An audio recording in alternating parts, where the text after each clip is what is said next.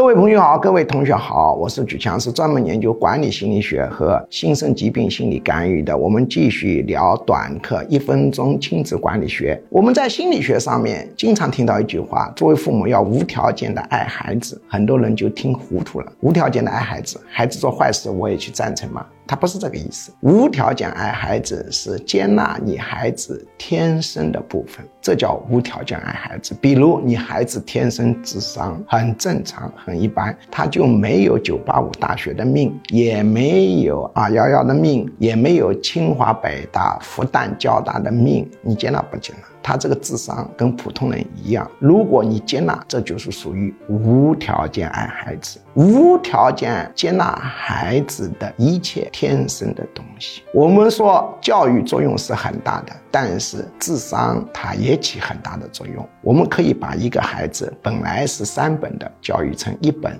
甚至二幺幺，但是不可能把一个本来是跟大专匹配的智商的孩子，把他教育成考入九八五或者复旦大学，理论上是说不通的。